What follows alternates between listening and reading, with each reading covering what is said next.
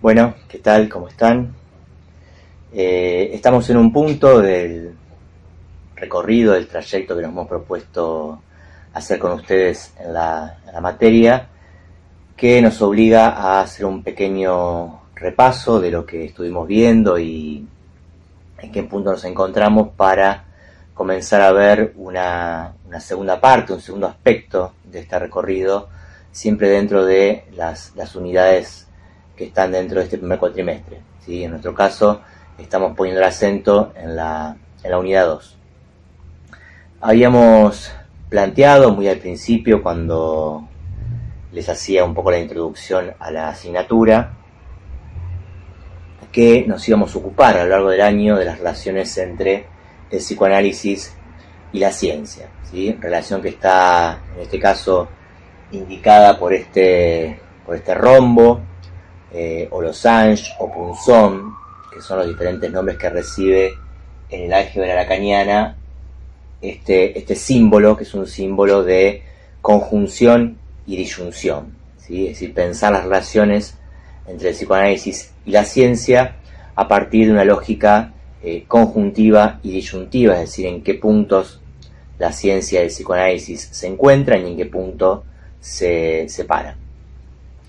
Eh, habíamos visto hasta ahora, nos habíamos centrado, podríamos decir, en esta parte de la relación, en lo que tenía que ver con el psicoanálisis, ¿sí? Eh, entender cuando decimos psicoanálisis, de qué psicoanálisis estamos hablando.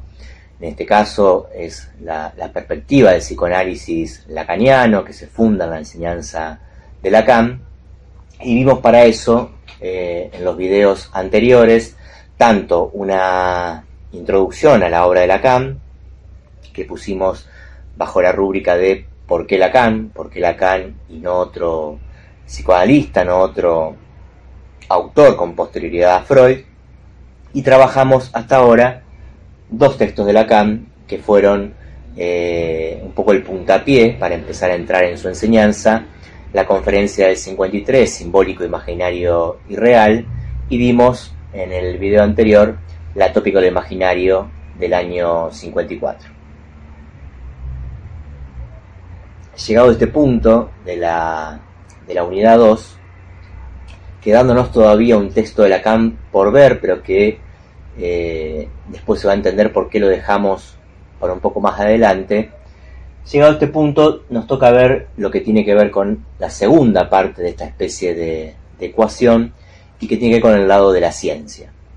Así como eh, nos planteamos desde el principio entender de qué psicoanálisis estamos hablando y por qué tomamos a Lacan como, como referente del psicoanálisis, lo mismo nos toca hacer ahora con la cuestión de la ciencia, es decir, en este video y en los que siguen, trabajar un poco de qué ciencia estamos hablando cuando decimos ciencia, eh, ubicando de entrada que esta ciencia es la ciencia moderna, ¿sí?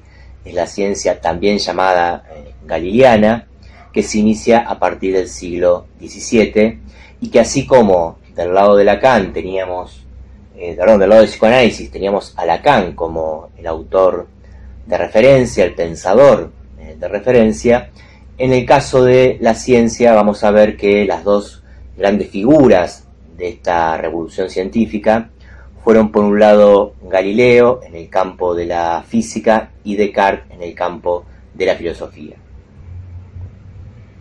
En el caso de Descartes vamos a, ver las meditaciones metafísicas recién en la unidad 3, pero ya lo presento de entrada como formando parte de uno de los representantes, de una de las figuras, de los exponentes de esta ciencia del siglo XVII. Lo que vamos a ver en principio dentro de la unidad 2 tiene más que ver con el pensamiento galileano. Y a los fines de eh, acercarnos a ese pensamiento galileano, lo que supuso esa física moderna, vamos a centrarnos, vamos a tomar como autor de referencia a Alexander Coiré, ¿sí? a este historiador y filósofo de la ciencia que fue Alexander Coiré, y en ese sentido, eh, como una especie de correlato de la pregunta que nos hacíamos del lado del psicoanálisis, ¿por qué Lacan? Vamos a ubicarnos ahora en la pregunta correlativa, no homóloga, porque van a ver que tiene otros, otro sentido, de por qué Coiré, por qué este historiador de la ciencia y no otro. Eh, Coiré tiene una relación muy, muy cercana con la enseñanza de Lacan. Eh, van a ver que en diferentes seminarios y en diferentes escritos, Lacan hace alusión a este historiador, historiador que por otra parte participaba de los seminarios de Lacan, y al que Lacan conoce, creo como les había contado en, uno de los primeros videos, cuando vimos algunos elementos de la biografía de Lacan, es una autora que Lacan conoce cuando ambos asistían al eh, seminario de Koyev sobre eh, Hegel. ¿sí?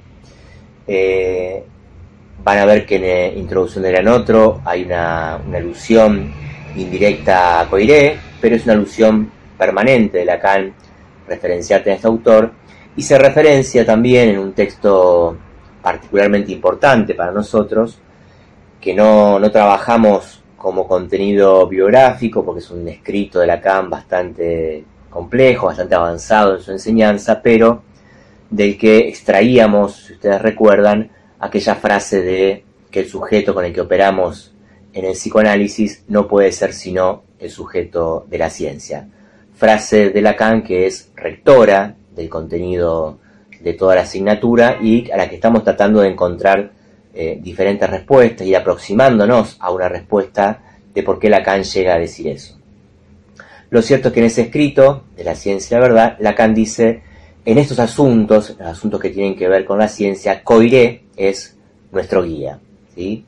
Es decir, que Lacan le reconoce en ese sentido a Coiré un valor fundamental para pensar la historia de la ciencia y es por ese motivo que nos apoyamos en este, en este autor para introducir algunas cuestiones elementales, ¿sí? nosotros no somos físicos, hay, algunos conocimientos de la física seguramente se nos escapen, pero Coiré tiene un estilo eh, bastante didáctico, bastante eh, ameno para introducir algunas cuestiones muy complejas de la física, y es por eso que vamos a trabajar dos textos de este autor en ese orden, ¿sí?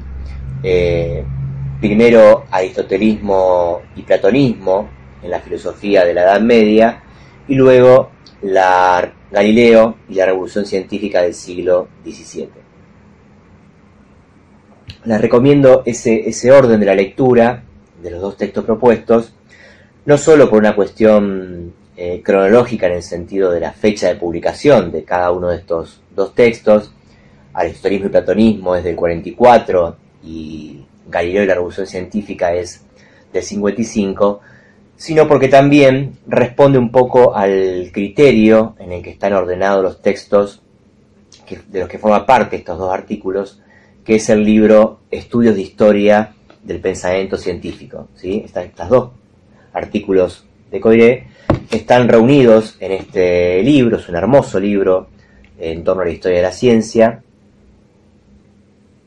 y en particular acerca de la ciencia y la filosofía moderna, que es sobre la que Coiré ha centrado la mayor parte de sus estudios. Los, los editores, los que establecieron la, publicación de este libro, tomaron como criterio para ordenar los capítulos no tanto la fecha de publicación, que en este caso coinciden, sino un orden histórico respecto de los acontecimientos que Coiré va trabajando en cada capítulo. Es por eso que primero vamos a encontrar aristotelismo y platonismo en la filosofía de la Edad Media, es decir, que ahí la reflexión de Coiré pasa por situar cómo estos dos grandes autores clásicos de la filosofía griega fueron retrabajados y aparecen en la filosofía de la Edad Media, es decir, en el medioevo, mientras que la revolución científica del siglo XVII ya acontece eh, unos siglos más tarde, justamente con el fin del medioevo y el comienzo de la modernidad. ¿sí? Es por esto el criterio histórico que vamos a tomar para trabajar un texto y el otro. Vamos entonces un poco a eh, por qué, por qué Coiré.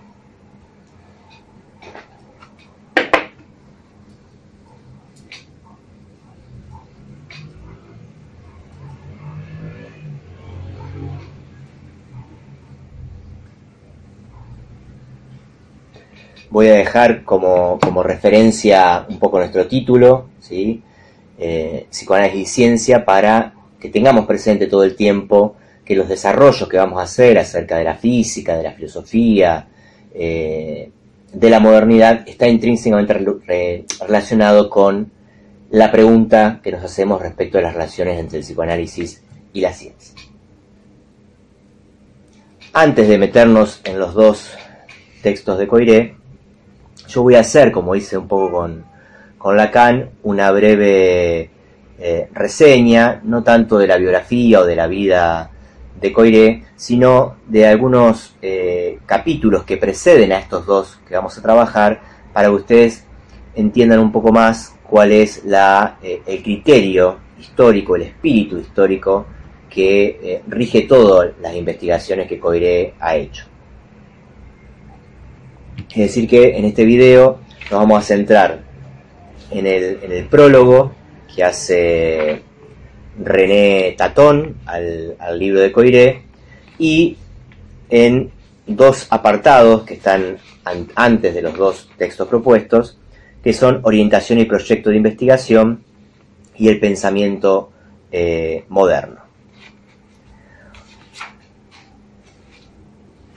Lo que reconoce René Tetón a, a Coiré, al que considera eh, el gran historiador del pensamiento científico, es el hecho de que junto con eh, los contenidos y los desarrollos que Coiré va haciendo respecto de los orígenes y la génesis de la ciencia moderna, además nos aporta, dice este autor, una viva lección de método de investigación histórica, es decir, uno puede aprender con Coiré, además de los contenidos, los conocimientos que él imparte respecto de esta, esta época de la historia de la ciencia, además dice que esto resulta inseparable del método de investigación histórica que Coiré realiza, ¿sí? la manera particular que tiene Coiré de pensar la historia de las ideas. ¿sí? Esto está bastante bien desarrollado por Coiré en, en el apartado que les nombraba, orientación y proyecto de investigación, que es, curiosamente, eh, como señalan los editores, un extracto del currículum vitae de Coiré. ¿sí?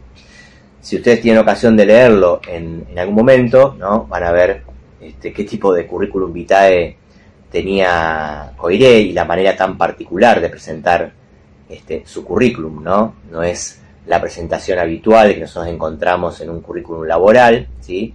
sino que hay todo un desarrollo teórico de su manera de pensar y de ver este, la ciencia y la historia de la ciencia que está desarrollado en estas pocas páginas que ofician de currículum, de Coiré cuenta un poco eh, qué lo llevó a interesarse por la historia de la ciencia y de qué manera la piensa. Digo, cuando uno se encuentra con los currículum vitae de este tipo de, grandes autores, ¿no? como en el caso de, de Coiré, se encuentra con este tipo de sorpresas. ¿no? Lo mismo que pasó con Borges, por ejemplo, ¿no? para dar una referencia tangencial.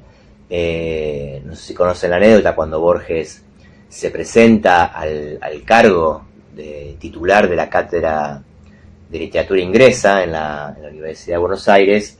Eh, se presenta concurso, como todos los docentes de, la facultad, se presentan otros eh, exponentes, ¿no? cada uno manda su currículum vitae y Borges tiene la ocurrencia de enviar eh, una, una, carta donde su único currículum vitae eran tres renglones en los cuales Borges decía, sin saberlo, me he estado preparando toda la vida para esto.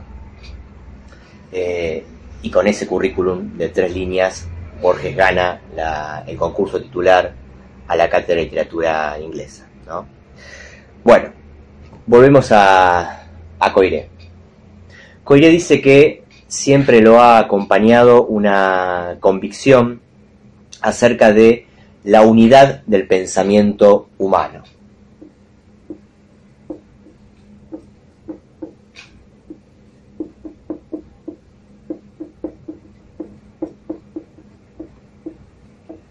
Es decir, que él tiene la, convicción de que el pensamiento humano no debe fragmentarse, no debe estudiarse de manera aislada o separada, sino que es necesario cada vez que se aborda un pensamiento de la historia de la humanidad, hacerlo de manera conjunta, eh, reuniendo los diferentes elementos que integran el pensamiento humano en cada momento histórico. Y que él va, ha llevado a lo largo de su vida esta convicción acerca del pensamiento, la ha transformado en un principio de investigación. Es el principio rector de todas sus investigaciones, de forma tal de que cuando él eh, aborda el pensamiento moderno, que es el periodo histórico que nos interesa en este momento, la modernidad, este pensamiento moderno resulta, dice Coiré, compuesto por diferentes aspectos que uno debe tomar como una unidad. ¿sí? Es decir, hay una unidad en el pensamiento moderno entre el pensamiento científico, el pensamiento filosófico, el pensamiento político y el pensamiento religioso. Razón por la cual, eh, si bien él se centra en la filosofía de la ciencia o en la historia de la ciencia, nunca pierde de vista que esta historia de la ciencia o esta historia del pensamiento científico no puede hacerse sin tener en cuenta al mismo tiempo el pensamiento político de la época, el pensamiento religioso y eh, el pensamiento filosófico, simultáneamente. Es decir, que a eso le llama unidad del pensamiento, a los aspectos científicos, religiosos, políticos y filosóficos. ¿sí? Dice, por ejemplo, en, esta, en este currículum, que no se comprende verdaderamente la obra del astrónomo ni la del matemático, ¿sí? acá lo dice respecto de Copérnico, no se comprende verdaderamente la obra del astrónomo ni la del matemático si no se la ve imbuida del pensamiento del filósofo y del teólogo. ¿sí? Es por eso que ustedes van a ver que en los, textos que tienen para leer, eh, Coiré todo el tiempo hace referencia a la filosofía, de hecho para explicarnos cómo llegamos a la ciencia moderna, hace todo un pasaje por el aristotelismo, el platonismo y las filosofías de la Edad Media, pero también hace alusiones a acontecimientos políticos, a cuestiones eh, religiosas, etc. En el caso del siglo XVII, que es el siglo en que nos ubicamos cuando decimos modernidad, ¿sí? la modernidad comienza en el siglo XVII, y esto por diferentes razones, políticas, religiosas, filosóficas, etc., acá vamos a poner acento en lo que fue el aspecto científico de esa, de esa revolución. Revolución que dice Coiré conlleva una profunda transformación espiritual que ha cambiado no solo el contenido, es decir, el contenido de lo que se pensaba, el contenido de lo que se creía acerca del homre, de las ideas y de la ciencia, sino incluso el marco de nuestro pensamiento.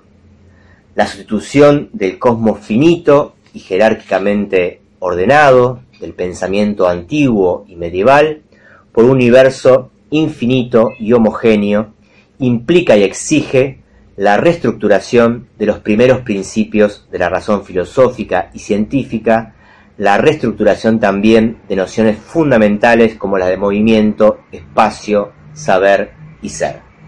Es decir, que este pasaje entre el pensamiento antiguo y medieval al pensamiento moderno que se produce en el siglo XVII no fue solamente un cambio a nivel de los contenidos, ¿sí? sino que cambió radicalmente el marco del pensamiento que hizo posible esos contenidos o esas ideas acerca de el hombre, cómo conoce el hombre y cómo se hace eh, ciencia. ¿sí? También es importante, dice Coiré, estoy siguiendo algunos puntos de este, de este primer artículo, eh, que no sé qué tienen para leer.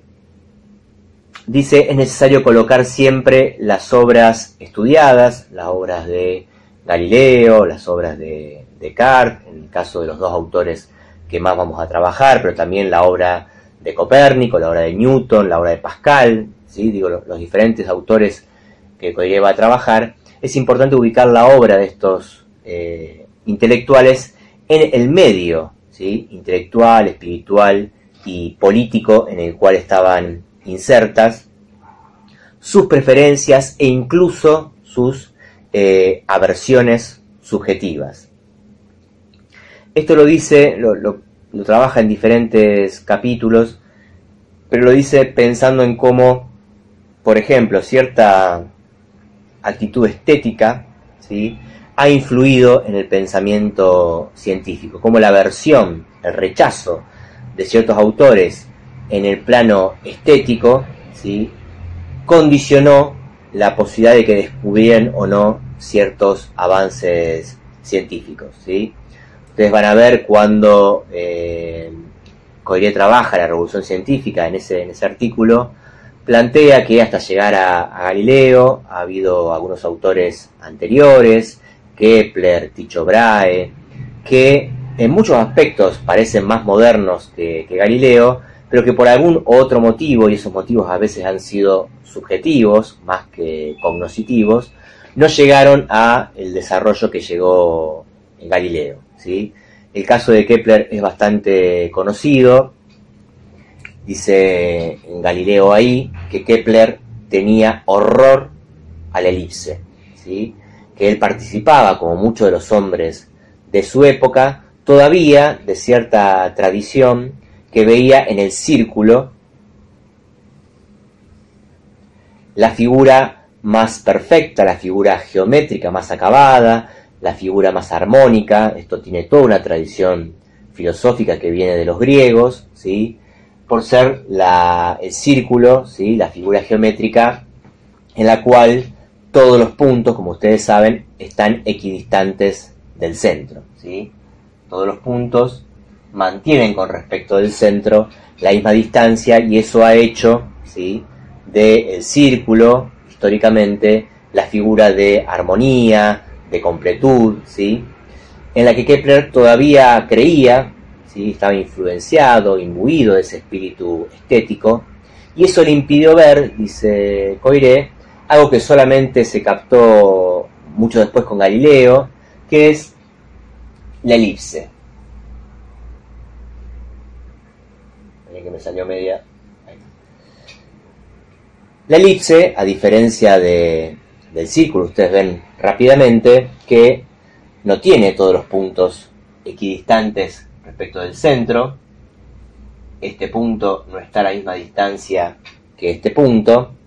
Y eso hizo para los pensadores del Renacimiento que se considerara la elipse todavía como una especie de círculo deformado. ¿sí? ¿Cuál es el punto de interés que esto tiene para las ideas científicas, ¿sí? en este caso astronómicas? Que es que hasta que no se pudo pensar que la elipse es una figura geométrica mejor para explicar el movimiento de los astros, no se pudo entender cabalmente el movimiento de traslación que la Tierra hace respecto del Sol. Puesto que si efectivamente, vamos a borrar un poco para hacer espacio,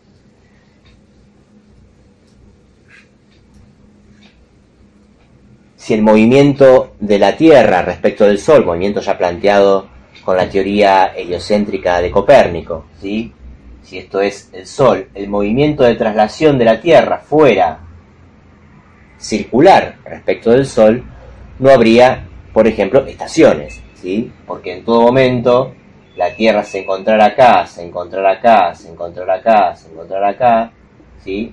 estaría siempre equidistante del Sol y no se entendería por qué pasamos de temperaturas más cálidas a temperaturas más frías, ¿sí? Mientras que el movimiento de la elipse, ¿sí? que ustedes tienen presente alguna imagen de la Vía Láctea, ¿sí? o de nuestra galaxia, se suele representar con figuras concéntricas de diferentes elipses. Si el Sol está en el centro de nuestro sistema llamado solar, la Tierra, según el punto de traslación en el que se encuentre, va a estar con mayor proximidad o menor proximidad del Sol y eso explica, dice Coiré, por ejemplo, el cambio de las estaciones. ¿sí? Cuanto más lejos está la Tierra en su trayecto del Sol, nos encontramos en otoño-invierno, cuando está más cerca nos encontramos en primavera y verano. ¿sí? Esto es una consideración al margen, pero para que ustedes entiendan por qué dice Coiré que es importante a todos estos autores que han sido tan importantes en la historia de la ciencia, debemos ponerlos en relación siempre con su época, ¿sí? con las costumbres espirituales y culturales e incluso con las eh, ideas estéticas que se tenían en ese momento, porque eso incide directamente en la posibilidad o no de producir una revolución a nivel del pensamiento. ¿sí?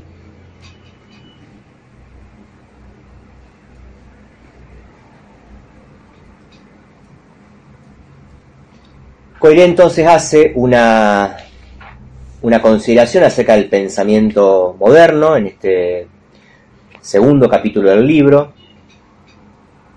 que se llama así, Pensamiento Moderno, en el que Coiré se, se pregunta qué es, qué son los tiempos modernos y el pensamiento moderno. Porque se ha creído, dice él, en algún momento poder trazar de manera tajante esta división entre pensamiento moderno y pensamiento antiguo, pero lo cierto, dice Coiré, es que uno siempre es moderno respecto de su tiempo, ¿sí? Entonces dice, bueno, Bacon era moderno para, para su momento, del mismo modo que Descartes, Galileo y Newton después eran modernos respecto de su propia época, con lo cual siempre estamos en realidad dentro del pensamiento moderno en ese sentido, ¿sí? Lo que no impide, dice Coiré, que a pesar de que no se pueda trazar una, una línea cronológica exacta entre cuándo se pasó de un tipo de pensamiento a otro, eso no impide, dice Coiré, que los autores de cierta época, pese a todo, pese a la, a la liviandad con que manejemos los límites cronológicos, no dejen de tener por eso un cierto aire de familia.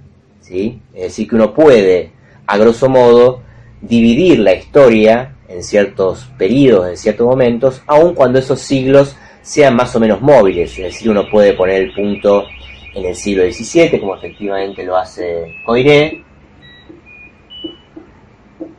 pero no hay que entender por ello, dice Coiré, que de la noche a la mañana, ¿sí? el siglo XVII se despertó con un pensamiento moderno, radicalmente diferente del anterior, sino que en todo caso el pensamiento moderno, lo que él llama la revolución científica de ese siglo, fue un largo esfuerzo de pensamiento que se venía gestando en, autores anteriores a, Galileo y a Descartes, y que todavía, incluso ya entrada la modernidad, o sea, ya avanzado el siglo XVII, no dejan por ello de arrastrarse eh, ideas y conceptos y concepciones que pertenecen al pensamiento antiguo. ¿sí? En ese sentido, dice Coiré, el primer filósofo estrictamente moderno va a ser Descartes, por eso lo ubica como una figura del mismo peso, pero en el terreno filosófico, que la figura de Galileo. Es entre ambos que se consuma, se consolida este pensamiento que él llama eh, moderno. Y que sienta sus bases, ahora vamos a ver de qué manera, de eso se ocupa el primer capítulo que tienen para, para leer, sienta sus bases en el pensamiento platónico, es decir, en un pensamiento antiguo que pertenece a la filosofía antigua, pero que de alguna manera es eh, reactualizado o renovado eh, en manos de Galileo y Descartes, ¿sí? que es el pensamiento platónico. es para entender de qué manera, por diferentes caminos, Galileo y Descartes reivindican algo de la filosofía platónica, que vamos a trabajar ese primer texto, Aristotelismo y Platonismo, ¿sí? en la filosofía de la Edad Media, cómo llegaron las obras de Platón y Aristóteles, primero a la filosofía de la Edad Media y de la filosofía de la Edad Media a el pensamiento moderno. ¿sí? Eso nos va a permitir entender porque dice Coiré que la ciencia moderna, la física moderna de Galileo y la filosofía moderna de Descartes suponen una victoria, un triunfo de Platón sobre Aristóteles. ¿sí? Entender cómo todo el grueso de la filosofía medieval estuvo comandada por el pensamiento aristotélico y en qué medida estos dos grandes autores del siglo XVII reivindicaron a su manera el pensamiento de Platón. Bueno, esto es todo por este video, un poco más introductorio. Ya a partir del próximo vamos a comenzar a trabajar los dos textos puntuales que tienen como lectura obligatoria. Les mando un gran saludo y nos vemos en el próximo video.